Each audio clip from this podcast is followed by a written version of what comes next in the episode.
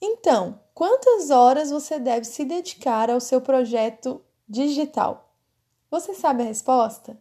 Se não, vem comigo que eu vou falar exatamente sobre esse tema no episódio do dia.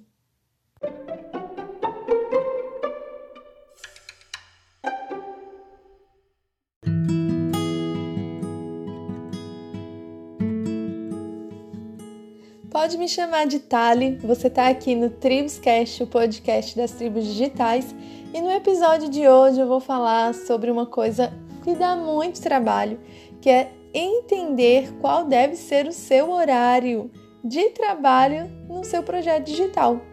Gente, não tem fórmula, não tem método. Algumas pessoas dizem que o ideal é trabalhar, é chegar ao ponto né, em que você trabalha quatro horas por semana e ganha rios de dinheiro. Bem, eu não conheço ninguém pessoalmente que consiga fazer isso.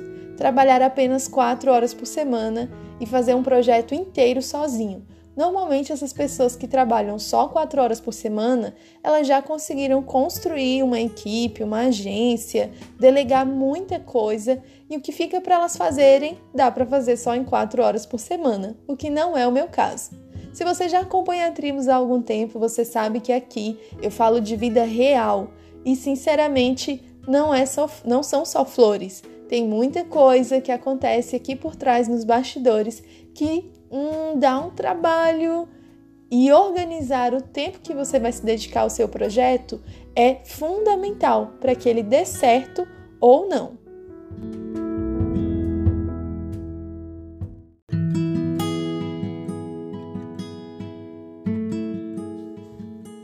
Então, se você espera começar trabalhando só 4 horas por semana, a resposta é não, isso não vai acontecer, a não ser que você já tenha capital suficiente para delegar boa parte da sua produção de conteúdo. Senão, esse projeto não vai para a internet, gente.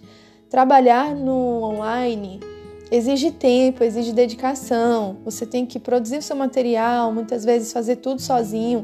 Então, Quantas horas exatas eu não tenho nem condições de te falar porque eu não sei exatamente quantas horas eu gasto. Mas o que eu faço no meu planejamento é tirar dias específicos para produzir o material. Então, eu já tenho estudado, já tenho pesquisado sobre o assunto, fundamentei bem os meus argumentos, gravei, gravei não, né? Escrevi os meus roteiros Dali para frente, a parte de gravar o podcast, gravar o vídeo do YouTube é fichinha, sabe? Porque eu já tô com tudo muito bem programado na minha mente, eu já sei o que eu quero falar. E aí, a parte seguinte, que é a edição, eu faço em outro momento. Às vezes eu faço a edição duas, três semanas depois que eu gravei o material. Porque editar dá muito trabalho, realmente é, um, é algo assim que quem trabalha só com isso precisa ser muito valorizado, porque você volta no vídeo várias vezes, volta no podcast, volta no texto. Então, não é uma coisa que você vai fazer ali rapidinho, sabe? Gravar é mais rápido, mas fazer os cortes e entender qual é o timing que cada coisa tem que entrar, as transições, as imagens, isso aí, dela, isso aí demanda mais tempo. Então, a parte de gravar, como eu já disse, é rápida, a parte de editar eu demoro mais e depois é agendar tudo. Então, a minha dica é faça com antecedência, sabe? Se você puder estudar ou se você já sabe bem sobre o que você vai falar, escreve os roteiros, revisa tudo isso com antecedência. Na hora que você for gravar, você vai ver que vai fluir com muita mais rapidez e você só vai ter que se dedicar mais um pouquinho na parte de edição e de publicação. Agora vamos lá, né? Eu falei tão superficialmente e não é a minha ideia aqui no, nesse, nesse episódio. A ideia é realmente dar um passo a passo mais prático para você. E é isso que eu vou fazer, tá bom?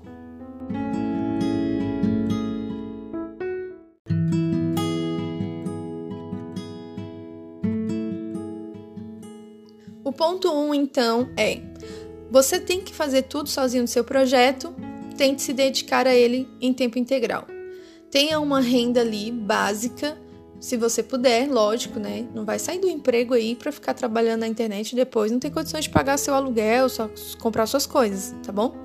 Então, Se você pode, se dedique integralmente. Se você não pode, tente balancear o tempo que você se dedica ao projeto de outra pessoa ou ao seu trabalho e o tempo que você vai ter livre para se dedicar ao seu projeto, tá bom? Porque senão as coisas não vão acontecer, não adianta.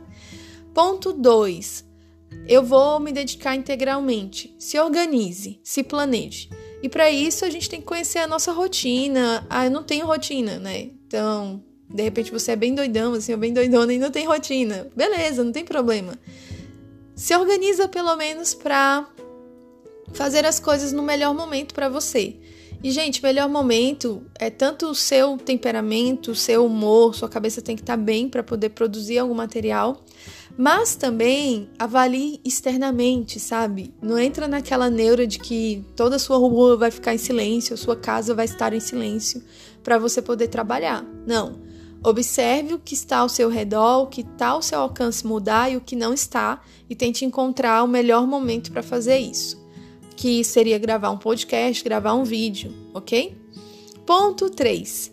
Você realmente já fez o seu planejamento, já definiu seus assuntos, já escreveu seus textos de base, que aqui na Tribos eu chamo de roteiros. Aí você percebeu que você grava bem de dia, então tem os seus momentos ali mais apropriados. Gravou tudo, se dedique a editar e leve o tempo que for preciso, corrija.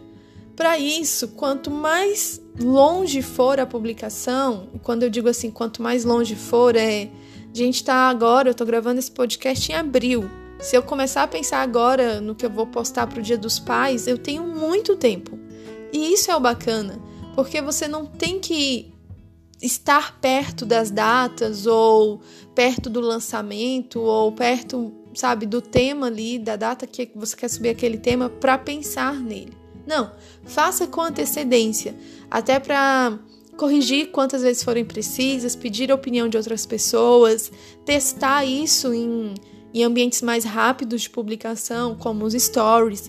Normalmente, antes de, de publicar um vídeo para o canal do YouTube da Tribos, eu testo o conteúdo lá nos stories. Por quê? Se der errado lá, se eu receber alguma crítica, eu já sei o que eu tenho que corrigir para o canal do YouTube, que é uma coisa mais permanente, beleza? Então, fechando esse episódio de verdade, é, não tem uma resposta exata para quantas horas você deve trabalhar para um projeto dar certo. O que existe é o que funciona para você e para o seu projeto. E nem sempre vai ser o que funciona para o outro, principalmente porque as circunstâncias do outro vão ser diferentes das suas. O que está dando certo na Tribos é isso, beleza? Quero que fique bem claro aqui para a gente amarrar bem esse assunto.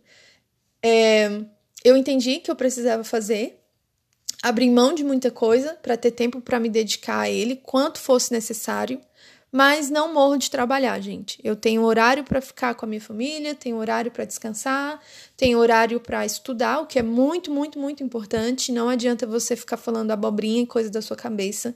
Você precisa ouvir bons mestres, doutores, professores na área que você quer falar precisa ler com assiduidade.